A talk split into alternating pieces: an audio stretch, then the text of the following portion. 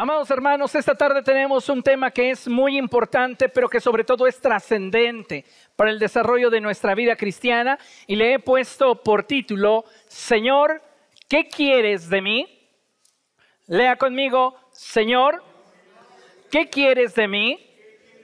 ¿Alguna vez usted le ha hecho esa pregunta al Señor? ¿Alguien de ustedes ya sabe qué es lo que Dios quiere de usted? Sabe, esta es una de las preguntas más trascendentes en el desarrollo de nuestra vida espiritual. Porque solo de esa forma vamos a saber la forma en la cual nosotros tenemos que movernos en cuanto a la voluntad de Dios para cada uno de nosotros. Es lamentable, pero muchos cristianos en la actualidad no conocen la voluntad de Dios para sus vidas. Y creo de todo corazón, amados hermanos, que estamos en un tiempo de oportunidad donde cada uno de nosotros debe de voltear su rostro al Señor y buscar la dirección que cada uno de nosotros necesita para su propia vida. ¿Por qué? Porque vivir dentro de la voluntad de Dios es garantía de plenitud. Diga conmigo, vivir dentro de la voluntad de Dios es garantía de plenitud. Solamente viviendo dentro de la voluntad de Dios es que nosotros vamos a alcanzar la paz, el gozo y la satisfacción que Dios ha preparado para cada uno de nosotros. Así que yo le animo, por favor, a que abra su Biblia. Vamos juntos, por favor, a Hechos capítulo 9. Abramos nuestra Biblia en el libro de Hechos capítulo 9 y vamos a comenzar a leer a partir del verso 3. Hechos capítulo 9, verso 3. Y dice la palabra del Señor de la siguiente manera. En el viaje sucedió que al acercarse a Damasco, una luz del cielo relampagueó de repente a su alrededor. Él cayó al suelo y oyó una voz que le decía, Saulo, Saulo, ¿por qué me persigues? ¿Quién eres, Señor? preguntó. Yo soy Jesús, a quien tú persigues, le contestó la voz. Levántate y entra en la ciudad, que allí se te dirá lo que tienes que hacer. Gloria a Dios. En el pasaje que acabamos de leer, amados hermanos, podemos ver de forma cronológica aquello que aconteció en la vida del apóstol Pablo cuando éste siendo aún Saulo de Tarso tuvo un encuentro con Jesús. Diga conmigo, tuvo un encuentro con Jesús. ¿Cómo puedo saber que yo he tenido un encuentro con Jesús? Porque sabe, Vivimos en una generación en la cual la gente piensa que tener un encuentro con Cristo es abrazar una religión. La gente piensa en este tiempo que tener un encuentro con Jesús es hacerle parte de su rutina cada fin de semana. Y no hay nada que sea más ajeno a la verdad que pensar de esta forma. Tener un encuentro con Jesús nos cambia la vida para el resto de nuestra existencia. Lamentablemente, un alto porcentaje de creyentes no han tenido un encuentro con Jesús.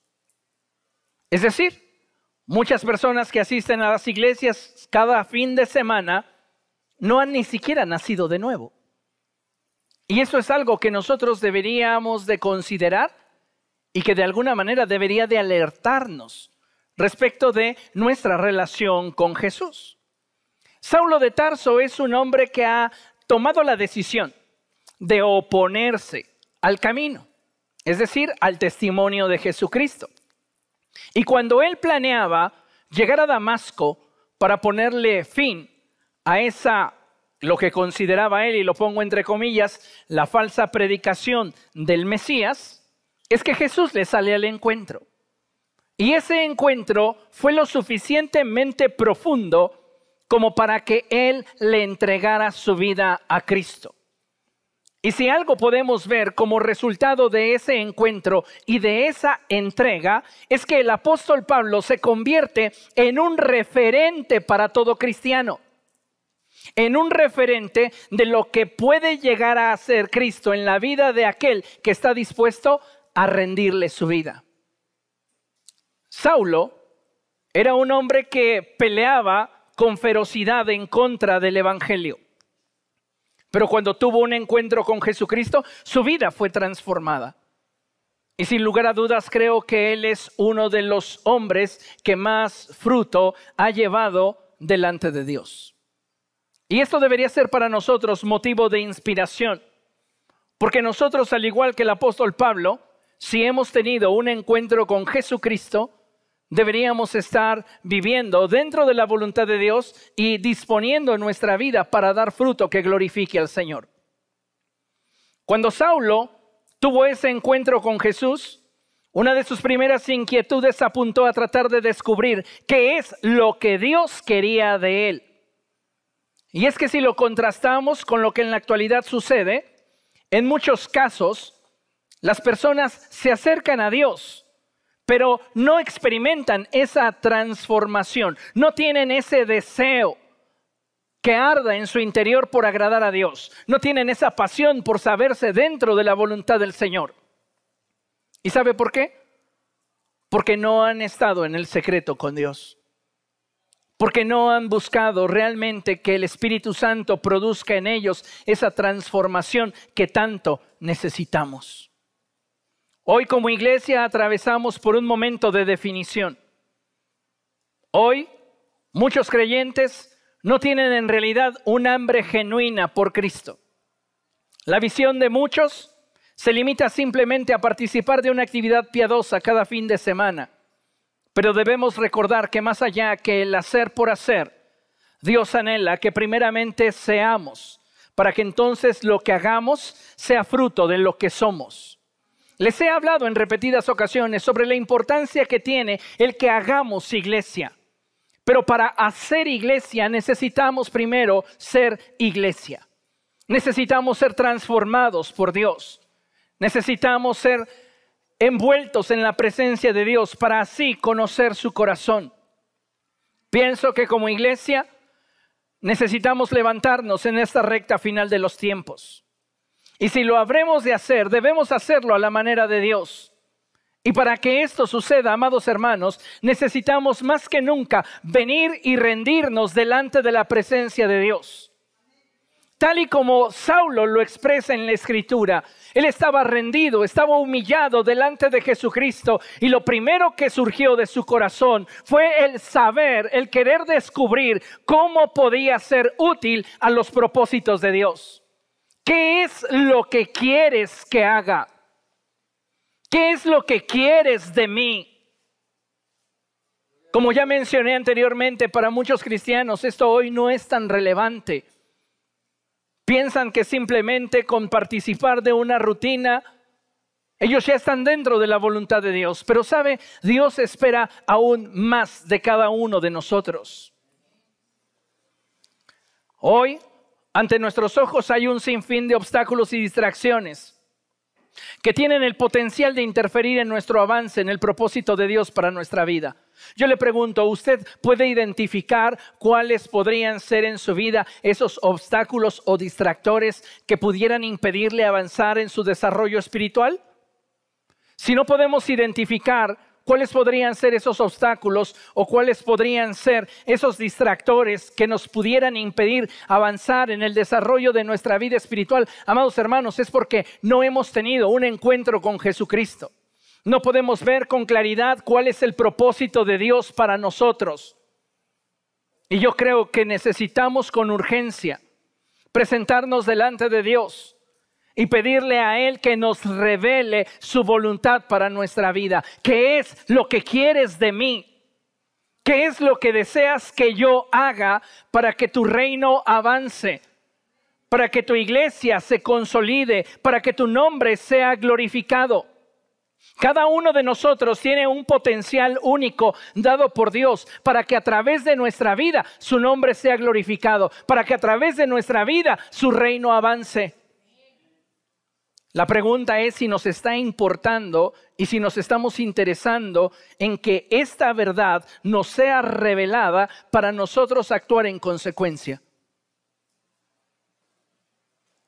La palabra de Dios nos revela que el Espíritu Santo nos habría de guiar a toda verdad, que el Espíritu de Dios no hablaría de su propia cuenta, sino que solamente nos diría aquello que oyera en la presencia de Dios y nos anunciaría las cosas por venir. De esta manera es que puedo decirles que si deseamos movernos en acuerdo y unidad con el Espíritu Santo, necesitamos establecer una relación con Dios que nos permita escuchar su voz. Me resulta muy interesante el hecho de que en Apocalipsis, cuando se registran las palabras del Señor Jesucristo dadas a la iglesia, siempre hace el énfasis de que aquel que tenga oídos para oír, oiga lo que el Espíritu dice a la iglesia. La pregunta obligada sería si nosotros estamos teniendo oídos para oír lo que Dios está hablando en este tiempo. Si nos estamos realmente interesando por conocer el corazón de Dios y descubrir de qué forma cada uno de nosotros podría ser útil a sus propósitos en esta generación. Me encanta cuando la palabra de Dios nos habla acerca del rey David y dice que David sirvió a, su generación conforme al propósito de Dios. Muchos de nosotros, amados hermanos, no estamos teniendo una vida cristiana fructífera. Y déjeme decirle que como hijos de Dios deberíamos de estarnos ocupando de ello. No basta simplemente con asistir a la iglesia el fin de semana no basta simplemente con tratar de llevar una vida piadosa durante los días de la semana, sino que tiene que haber en nosotros una determinación para que a través de nuestra vida el reino de los cielos avance, que a través de nuestra vida Dios sea glorificado. Y para ello necesitamos profundizar en una relación con el Espíritu Santo. ¿Por qué? Porque el Espíritu Santo es el encargado de guiarnos de dirigirnos. Necesitamos entonces volvernos a Dios y buscar tener un encuentro diario con el Señor. Considere lo siguiente. Cuando un creyente no está familiarizado con la voz de Dios y éste no está interesado en conocer su voluntad, es que se expone a vivir una vida carente de dirección y sujeta a impulsos, que si bien un día pueden llevarle muy alto, y lo pongo entre comillas, al siguiente no tenga el impulso suficiente para mantenerlo ahí. Si usted no está teniendo una relación profunda con el Espíritu Santo que produzca en su vida convicciones que le lleven a vivir de, una forma que glorifique a Dios al dar fruto, usted estará viviendo una vida basada en emociones, en impulsos, que lejos de poderle dirigir en la voluntad de Dios, lo van a estar manteniendo en un vaivén. Y sabe, yo creo que necesitamos hoy darnos cuenta que necesitamos a Cristo en nuestra vida. Necesitamos al Espíritu Santo para poder cumplir con el propósito de Dios para cada uno de nosotros. Solo de esa manera y a través de una relación con el Espíritu del Señor es que podremos conocer la voluntad de Dios y seguirla. Pero debemos enfatizar que todo comienza desarrollando una relación con el Espíritu Santo y atender a las escrituras. Queremos ser una iglesia que camine en victoria, queremos ser creyentes que dan fruto, queremos ser gente que glorifica a Dios a través de su diario vivir y que es de bendición a aquellos que le rodean, desarrolla una relación con el Espíritu Santo. Ten un encuentro verdadero con Cristo. Lo que la religión no te puede dar, el Espíritu Santo lo puede provocar en ti. Porque la religión se parece mucho a la ley. Trata solo con lo externo. Pero una relación con el Espíritu Santo es una manifestación plena de la gracia. Esta nos transforma íntimamente. Y entonces lo que se manifiesta de nosotros es resultado de lo que de aquello que en nuestro interior somos. Y no solo una apariencia. Hoy considero que si queremos ser esa iglesia que camine en victoria, tenemos que retomar nuestra relación con Cristo de una forma mucho más seria y más profunda. Dice la palabra del Señor a través del profeta Isaías. Acompáñeme, por favor. Abra su Biblia allí en Isaías capítulo 8, verso 20. Isaías capítulo 8, verso 20 dice así la escritura. Yo les digo, aténganse a la ley y al testimonio. Para quienes no se atengan a esto, no habrá un amanecer. Lo que el apóstol, perdón, lo que el profeta Isaías está diciéndonos es que como hijos de Dios necesitamos atenernos a lo que la palabra de Dios enseña y al testimonio que el Espíritu Santo nos da. La Biblia dice a través del apóstol Pablo que el Espíritu da testimonio a nuestro espíritu de que somos hijos de Dios. ¿Cuántos de ustedes son hijos de Dios? Bien, si usted es un hijo de Dios, usted tiene una responsabilidad. Y la responsabilidad es que Dios sea glorificado a través de su vida. ¿Y cómo lo vamos a lograr? Pues a través de la obra de transformación que el Espíritu Santo provocará en nosotros la cual nos permitirá conocer la voluntad de Dios. Y al movernos en obediencia a esa voluntad revelada, será el mismo Espíritu el que nos haga fructíferos. ¿Comprende lo que le estoy diciendo? Parece sencillo, parece muy fácil, parece trivial, pero rendir nuestra voluntad delante de Dios muchas veces es lo que es complicado, porque no estamos dispuestos a escuchar, porque no estamos dispuestos a atender a la voz del Espíritu Santo hablando a nuestro corazón.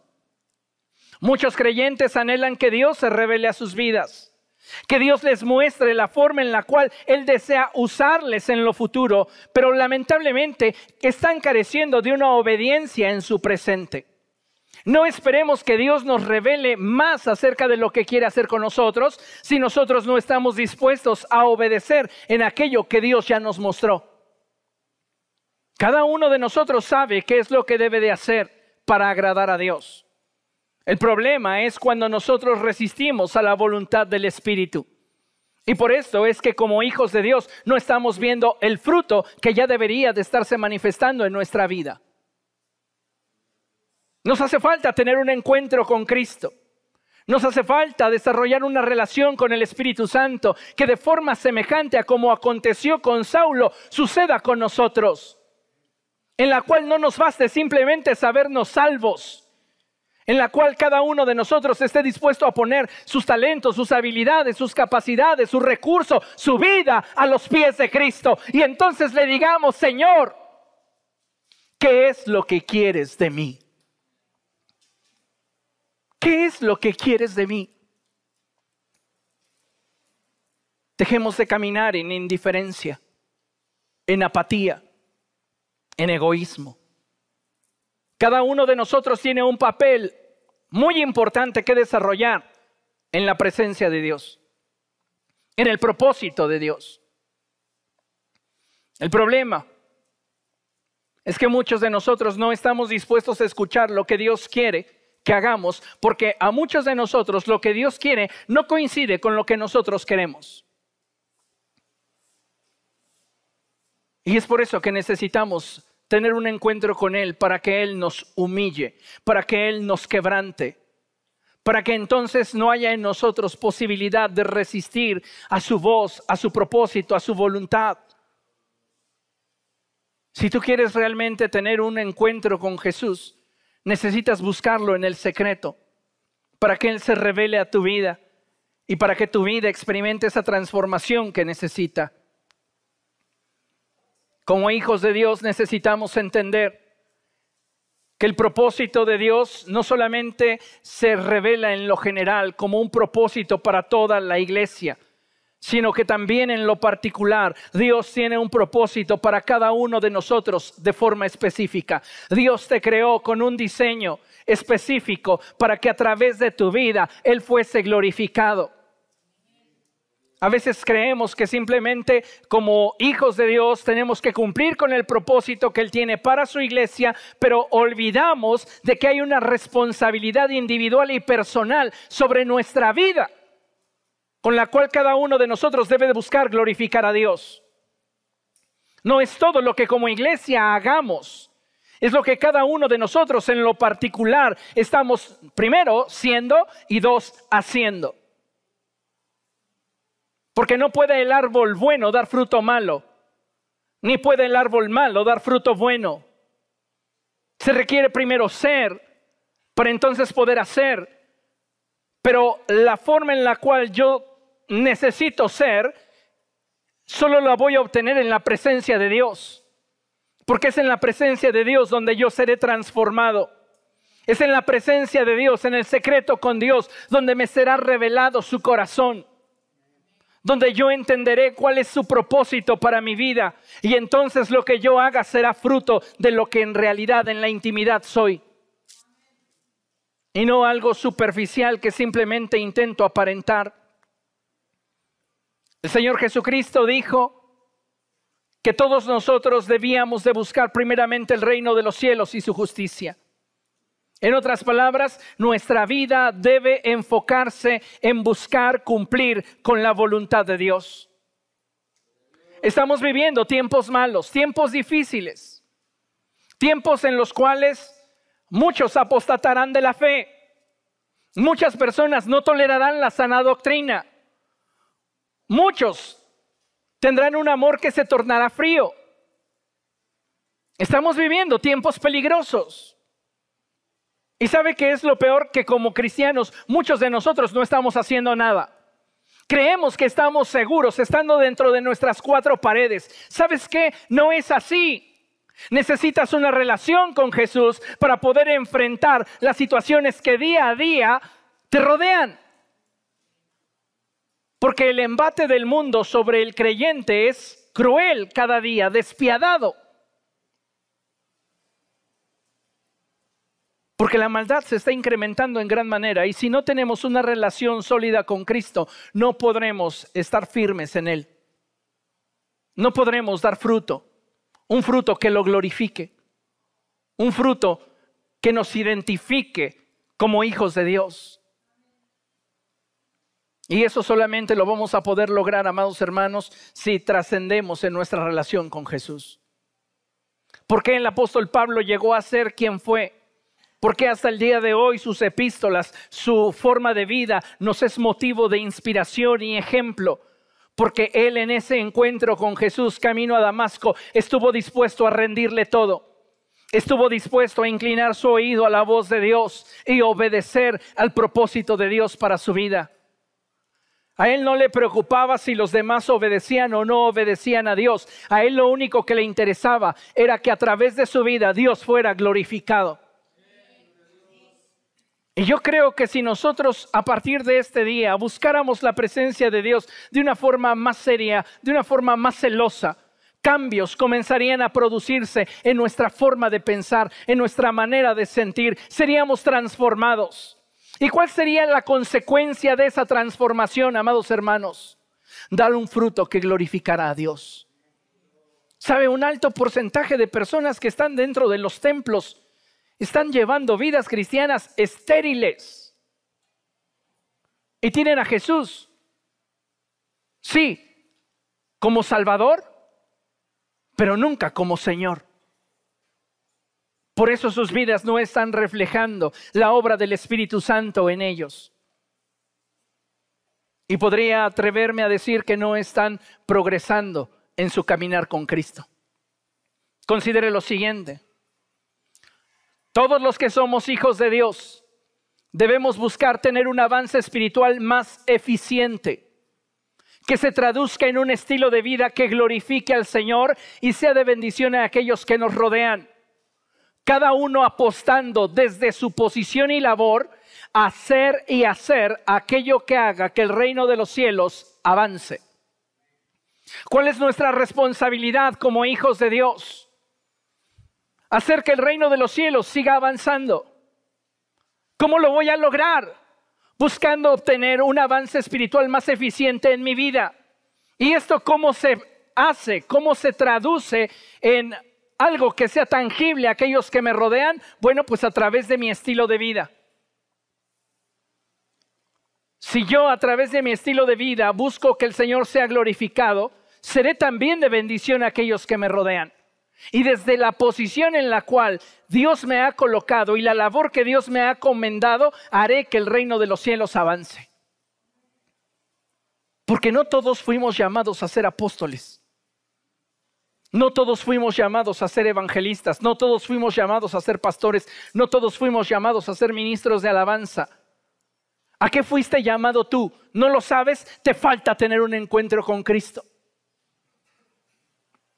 Porque en la escritura encontramos incluso aquellos que tienen la posibilidad o la capacidad, la gracia, el don dado por Dios, y ya les prediqué acerca de esto, de ayudar a otros. Los que ayudan, los que consuelan, los que administran. Somos un cuerpo en Cristo. El apóstol Pablo enfatiza y dice que si todos fuéramos ojos, ¿dónde estaría el cuerpo? Entonces, a pesar de las diferencias que pudiera haber entre nosotros, formamos un solo cuerpo en Cristo. De tal manera que cada uno de nosotros tiene una función relacionada con nuestra forma de ser, relacionada con nuestros gustos, relacionada con aquello que nos atrae. Y todo esto ha sido colocado por Dios para que nosotros podamos rendir nuestra voluntad a Él y a través de quienes somos, Él sea glorificado. En la tercera epístola del apóstol Juan, en el verso 2, dice la escritura de la siguiente manera. Tercera epístola de Juan, verso 2. ¿Lo tiene? Dice la escritura de la siguiente manera. Querido hermano, oro para que te vaya bien en todos tus asuntos y goces de buena salud, así como prosperas espiritualmente. ¿Qué es lo que desea el apóstol Juan? Que prosperemos espiritualmente. Porque si prosperamos en nuestra relación con Dios, toda nuestra vida va a ser impactada por aquello que se produzca de dicha relación.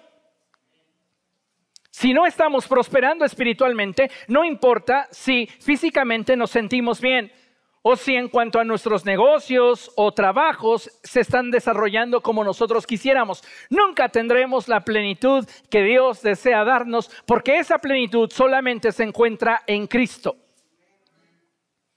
El Señor Jesucristo dijo, yo he venido para que ustedes tengan vida y la tengan en abundancia. Así que solamente en Cristo es que vamos a tener esa plenitud. Pero para alcanzar ese nivel de vida, usted y yo necesitamos prosperar espiritualmente. Y no vamos a poder prosperar espiritualmente, amados hermanos, si no desarrollamos una relación con el Espíritu Santo. Si no nos atrevemos a caminar tomados de la mano de Dios. Podremos estar participando de N cantidad de actividades piadosas, N cantidad de programas cristianos, pero sin una relación con el Espíritu Santo no podremos dar fruto. Hoy no es de extrañar que un alto porcentaje de creyentes lleven una vida infructífera, que su relación con Dios se limite a su estancia en un lugar específico llamado templo cada fin de semana y es que, amados hermanos, necesitamos despertar a la realidad de que el reino de los cielos cuenta con nosotros, con nuestra vida, con nuestras capacidades puestas a los pies de Cristo. Dile a la persona que tienes a tu lado, el reino de los cielos cuenta contigo. ¿Alguna vez alguno de ustedes ha tenido una decepción, una tristeza en la cual se encontraba en una situación en la que de alguna manera usted sabía o pensaba que contaba con determinadas personas y cuando usted necesitó de estas, le dieron la espalda? Qué terrible situación, ¿verdad? Qué profundo dolor en el corazón. Yo creí que me iban a apoyar, yo creí que me iban a respaldar y resultaron traicionándome. Llega a suceder. Pero sabe, nosotros como hijos de Dios no podemos tener esa misma actitud para el reino de los cielos. Alberto Motesi en su libro El poder de su presencia, él narra una historia, una ilustración donde nos dice que dos ángeles quisieron entrevistar a Jesús después de su ascensión a los cielos. Finalmente se les concedió el que estos ángeles se presentaran con el Señor. Y ellos muy nerviosos el uno al otro le dijeron, Señor, sabemos lo que hiciste para los seres humanos, cómo los compraste con tu sangre. Y pues tenemos una pregunta para ti. El Señor sonrió y les dijo, adelante, pregunten. Entonces los ángeles se miraban el uno al otro y dijeron, ¿has considerado un plan B? Y el Señor los miró y les dijo, ¿por qué? Sí, si los humanos no hacen lo que tú les ordenaste que hicieran, ¿has considerado un plan B? Entonces el Señor sonrió y descansó diciéndoles, mis amigos que me aman, no me van a dar la espalda. El reino de los cielos cuenta contigo y conmigo. Y Dios nos ha dado habilidades, talentos, capacidades y recursos para que puestos a los pies del Señor, hagamos que nuestra iglesia local y que la iglesia a nivel global avance. El problema es cuando nosotros no estamos escuchando la voz de Dios y no queremos poner nuestra vida a los pies de Jesús. Entonces un Señor, ¿qué quieres de mí? Simplemente no existe. Venimos a la iglesia para que Dios nos dé. Buscamos a Dios para que Él nos responda, para que Él nos supla. Pero de nuestra parte no hay una entrega, no hay una rendición. Y es ahí la causa, el motivo por el cual muchas veces estamos caminando una vida cristiana carente de fruto. No podemos hablar de hacer iglesia y llevar a cabo la obra del que nos ha salvado si antes no somos iglesia. Y ser iglesia, amados hermanos, va más allá de haber hecho una oración pidiendo el perdón de nuestros pecados y salvación. Porque debemos de saber que el nuevo nacimiento es solo el comienzo de nuestro caminar con Cristo, mientras que la rendición a Él cada día es parte del proceso de transformación que necesitamos vivir para ser iglesia y entonces, siendo iglesia, podamos hacer iglesia, es decir, dar fruto corresponder a aquello que Dios nos ha dado. ¿Cómo podríamos decir que estamos haciendo iglesia si no estamos pasando tiempo en la presencia de Dios, si no sabemos qué es lo que Dios quiere para cada uno de nosotros? ¿De qué forma Dios quiere que tú le sirvas? ¿Lo sabes? A veces estamos en una actividad piadosa simplemente porque fue una situación circunstancial. Imagínese usted que es una persona que llega a la iglesia y de repente, pues necesitamos a alguien en la puerta que salude a la gente, que le diga bienvenido y como no hay nadie, pues hermano, nos puede apoyar. Eso no significa que ese ya fue el llamado de Dios para tu vida. ¿Dónde lo descubro? ¿Cómo lo sé? En la presencia de Dios en el secreto con Dios. No es el pastor el que viene y te dice, tú vas a hacer esto, tú vas a hacer aquello y tú vas a hacer aquello otro. No, es el Espíritu Santo quien trae convicción a tu vida del llamado que Dios te está haciendo. El pastor basado en su discernimiento y su relación con el Espíritu Santo solo va a confirmar el llamado de Dios sobre tu vida.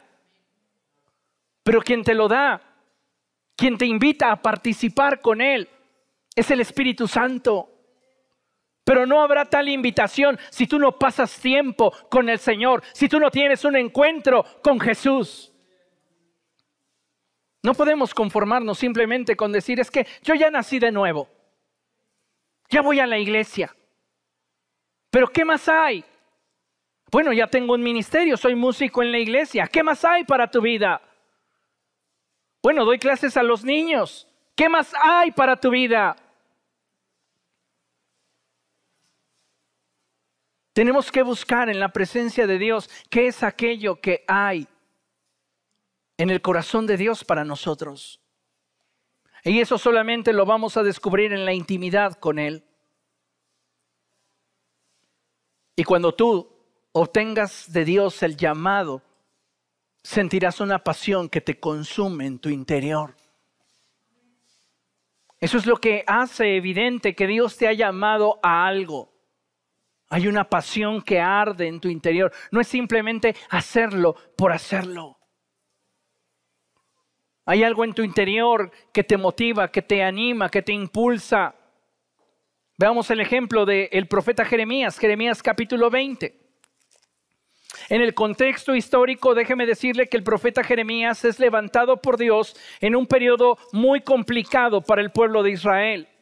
El pueblo de Israel ha estado viviendo alejado de Dios y Dios levanta precisamente al profeta Jeremías para confrontar al pueblo y decirle que por causa de su maldad va a ser exiliado.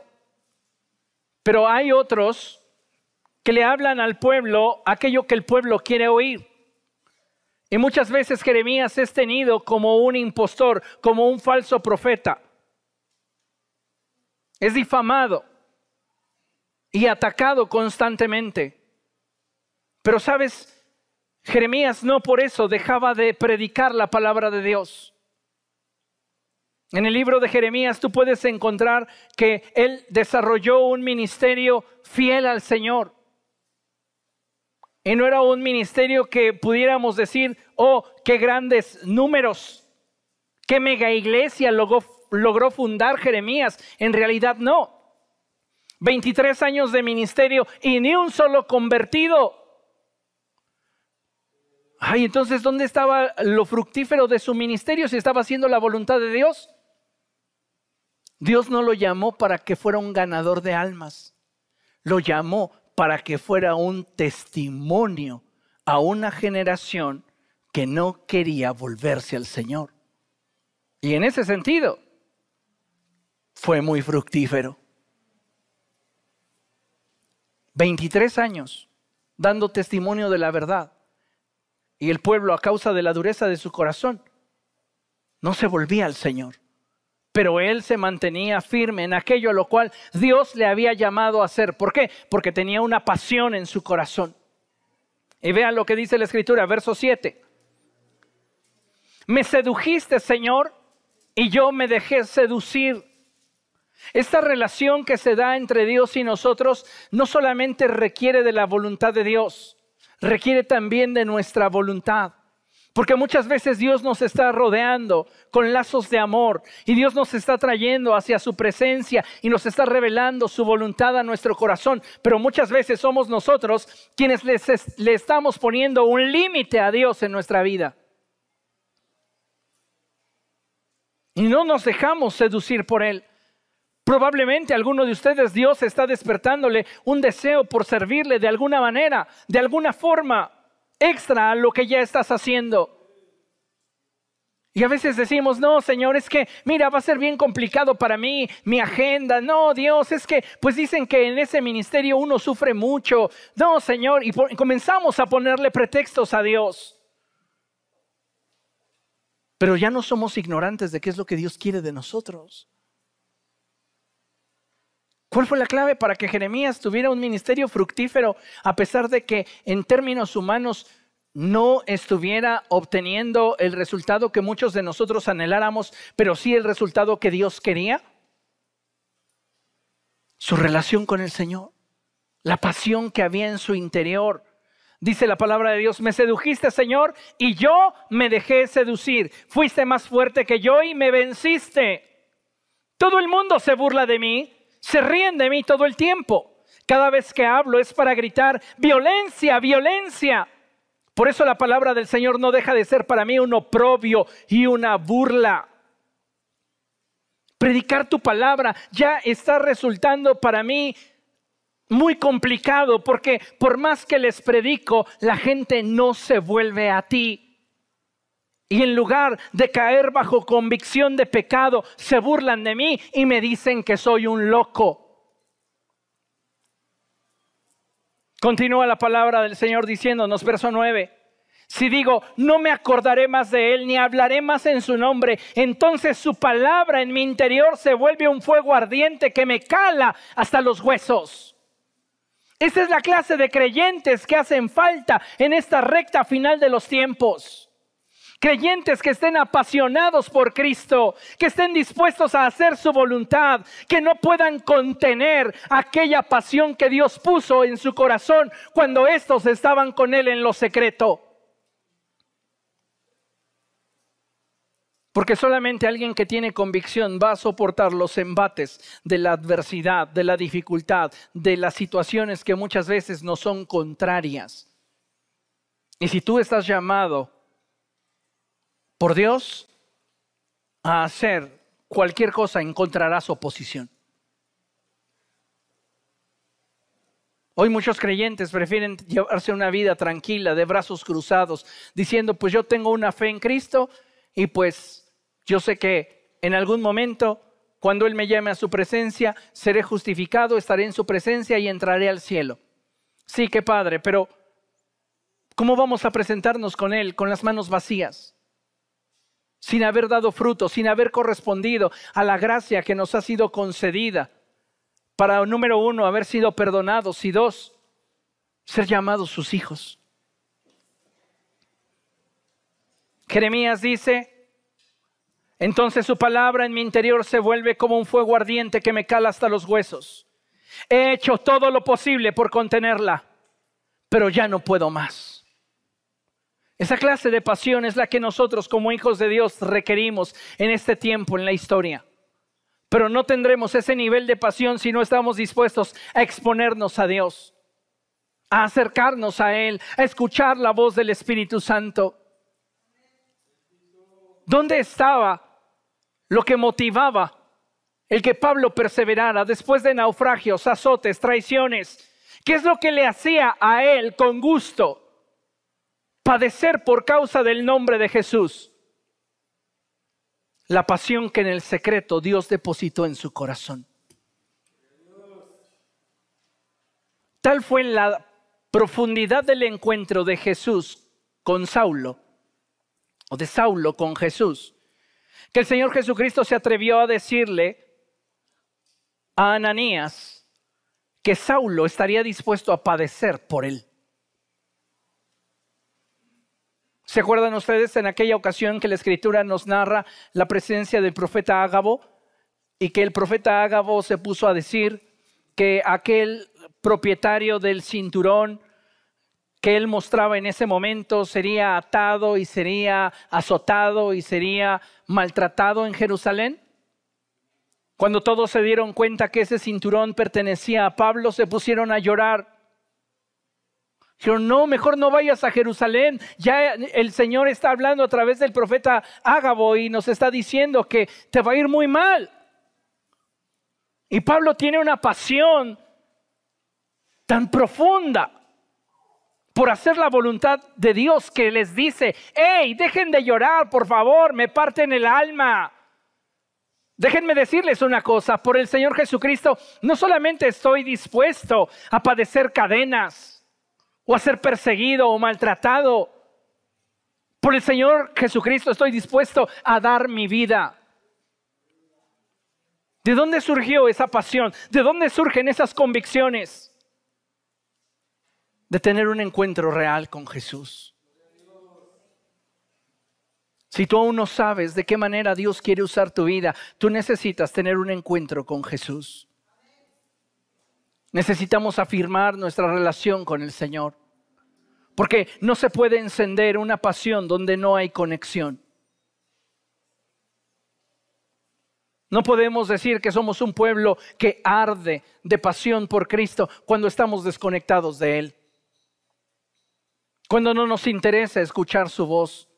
Cuando no nos importa de qué forma nosotros podríamos ser útiles al propósito de Dios en nuestra generación. A David le interesó descubrir y ejecutar el propósito de Dios en su generación. Y así lo hizo.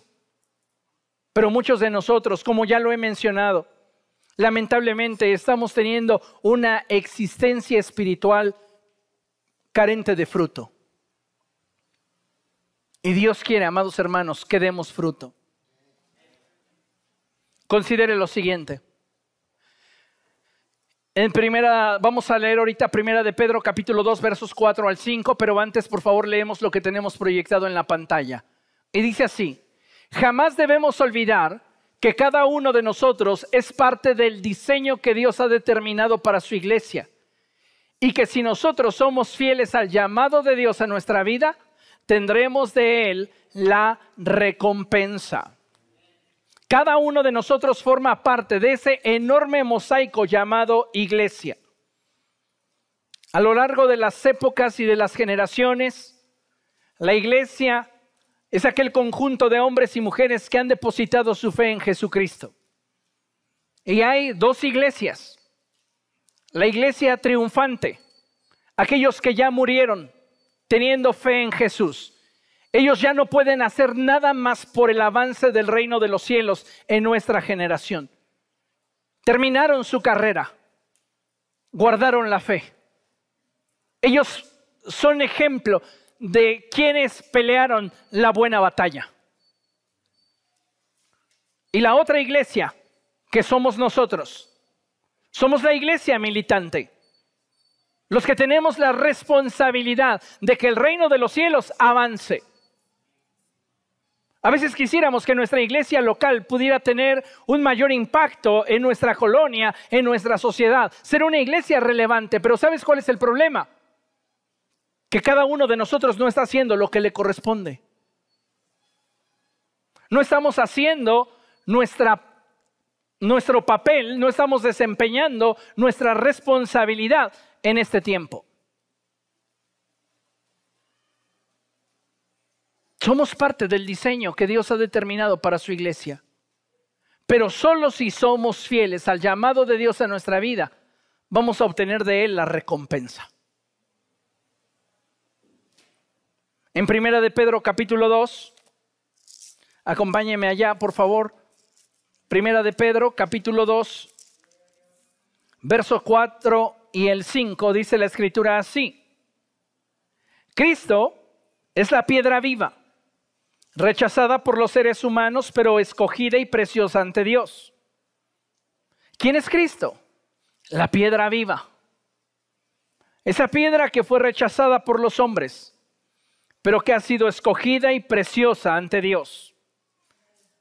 Luego dice la escritura, al acercarse a Él, también ustedes son como piedras vivas con las cuales se está edificando una casa espiritual. De este modo llegan a ser un sacerdocio santo para ofrecer sacrificios espirituales que Dios acepta por medio de Jesucristo. Fíjese qué tremenda palabra, porque dice la escritura a través del apóstol Pablo que el que se une al Señor se hace uno con Él en espíritu.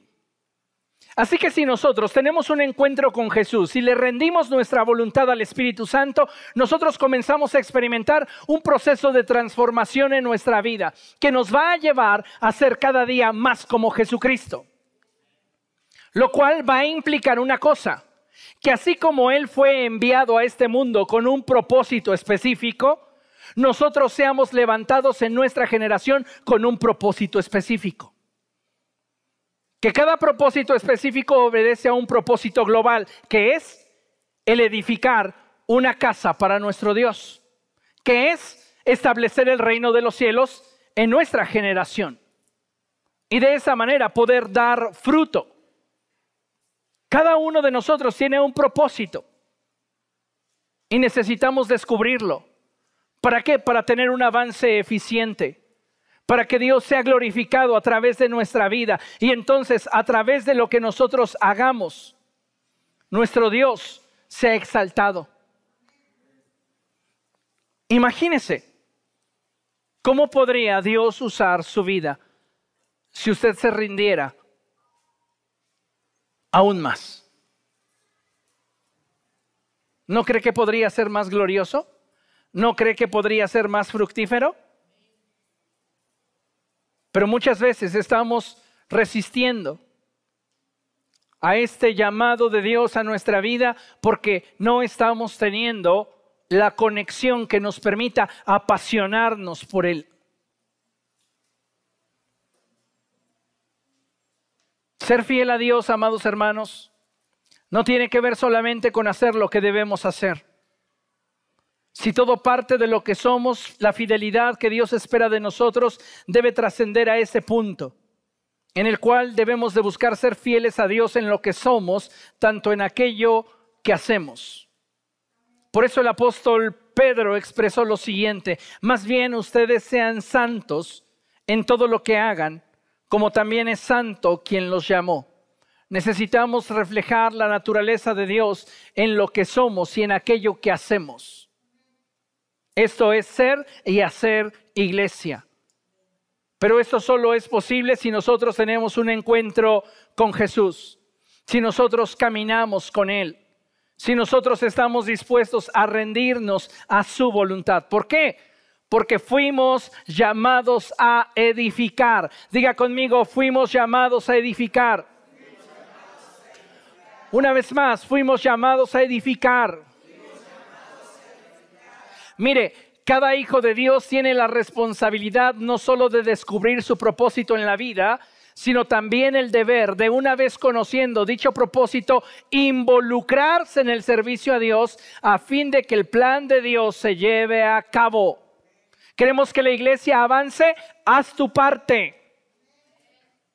Haz tu parte.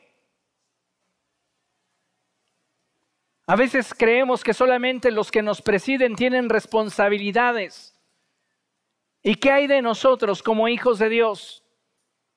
¿No somos acaso reyes y sacerdotes? ¿No somos acaso una nación santa? ¿Un pueblo adquirido por Dios? Nos gusta que se nos recite que somos una nación santa, un pueblo adquirido por Dios, que somos un real sacerdocio, que somos un linaje escogido, pero no estamos dispuestos a corresponder con lo que implica ser.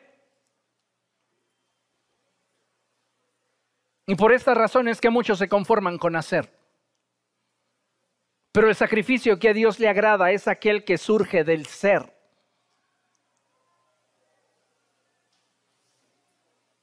Por eso Jesús le dijo a Nicodemo, te es necesario nacer de nuevo.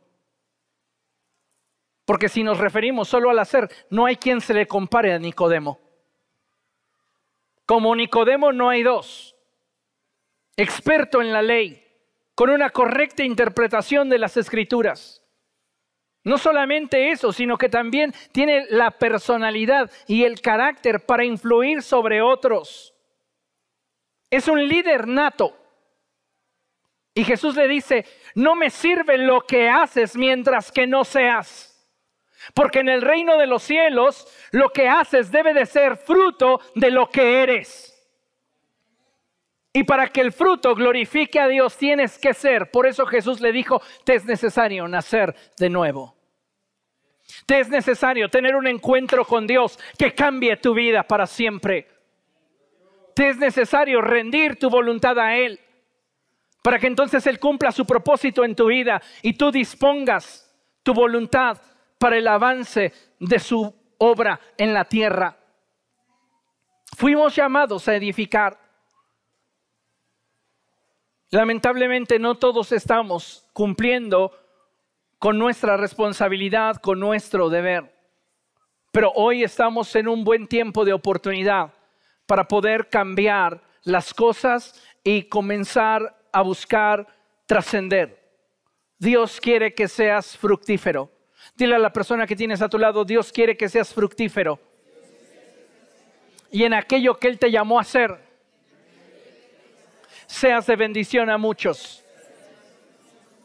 ¿A cuántos de ustedes no les gustaría ser fructíferos? Mire, vamos a meditar en esto.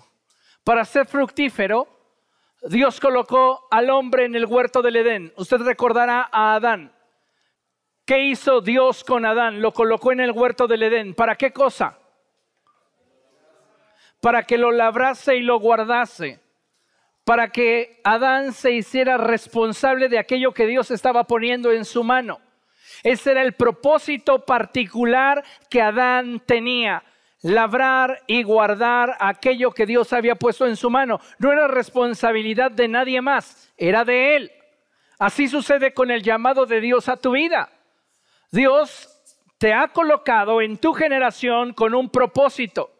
Ahora, la respuesta de Adán es muy significativa porque Adán se involucró en aquello que Dios le había revelado y dio fruto, porque en lo que Dios le llamó a hacer, el hombre, es decir, Adán, dispuso, uno, su voluntad, dos, tuvo disposición, tres, hubo disponibilidad y cuatro, lo hizo con generosidad. Estos cuatro elementos, si los colocas en todo aquello que hagas, producirá fruto. El problema es que muchos de nosotros no estamos viendo frutos en nuestra relación matrimonial, en nuestra relación laboral, en nuestra relación con nuestros hijos, porque no estamos involucrando estas cuatro cosas en lo que estamos haciendo. No estamos teniendo fruto en nuestra relación con Cristo porque estamos privándola de esos cuatro elementos. Vamos por partes. Cuando hablamos de nuestra voluntad, refiere a la decisión que tomamos para llevar a cabo aquello que Dios quiere. Nuestra disposición es nuestra determinación para mantenernos en la dirección que Dios ha determinado. Nuestra disponibilidad es el poner nuestros recursos a los pies del Señor, nuestro tiempo, nuestra vida, nuestra fuerza, nuestra capacidad y cuando lo hagamos, hacerlo de forma generosa.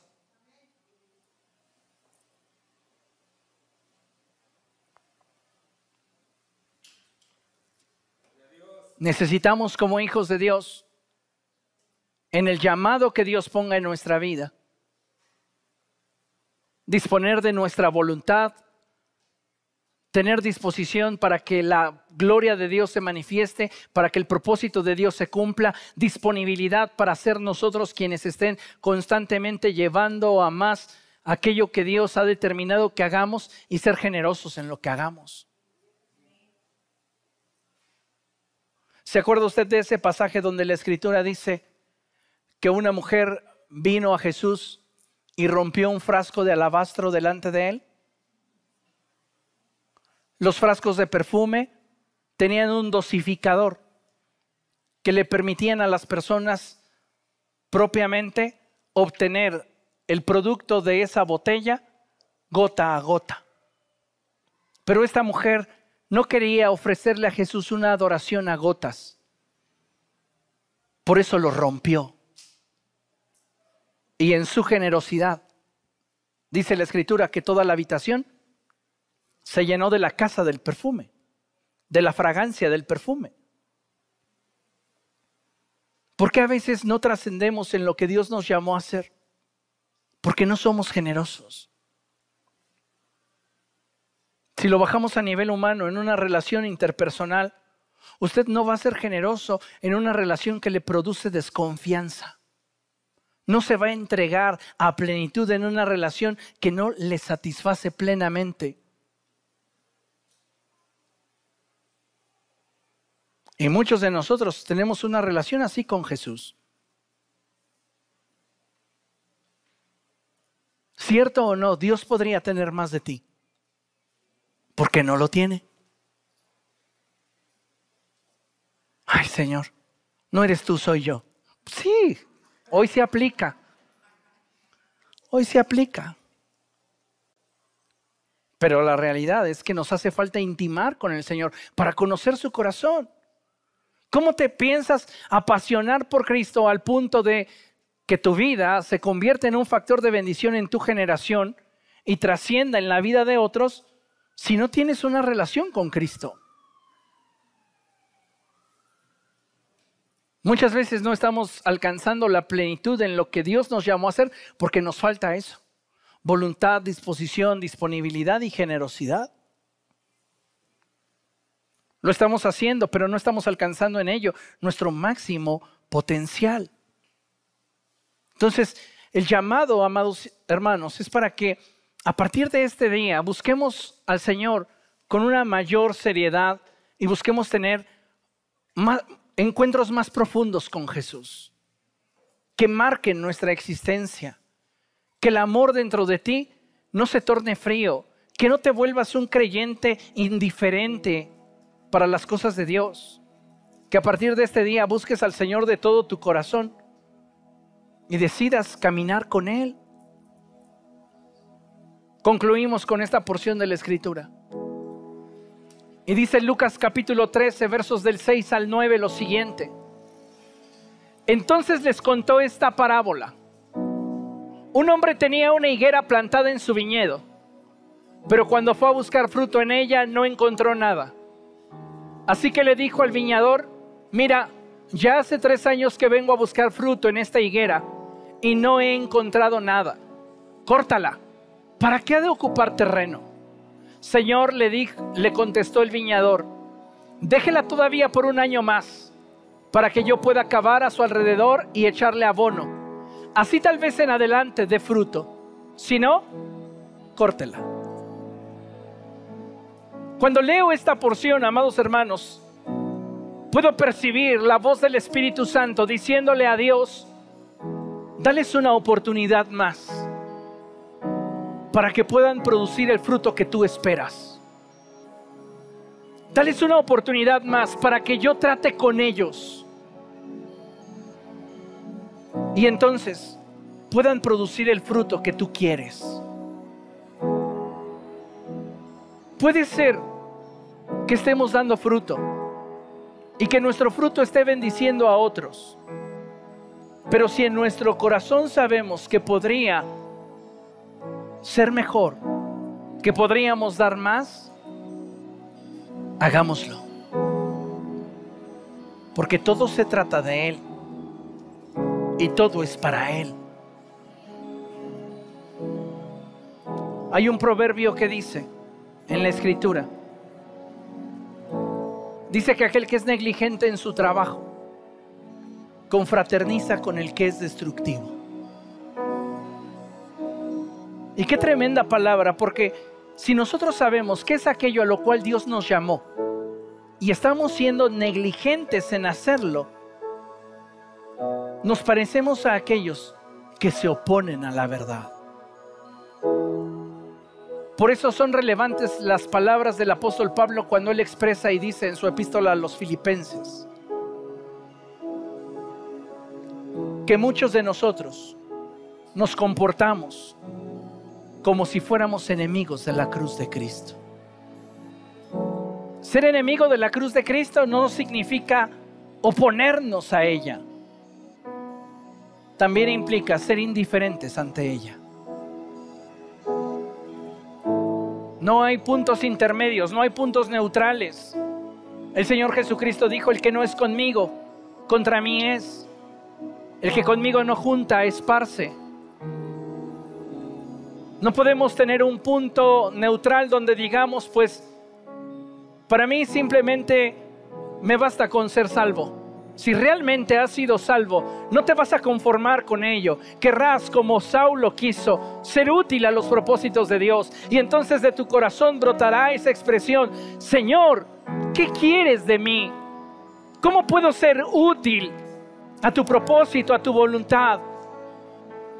¿Cómo puedo hacer que tu obra avance en mi generación.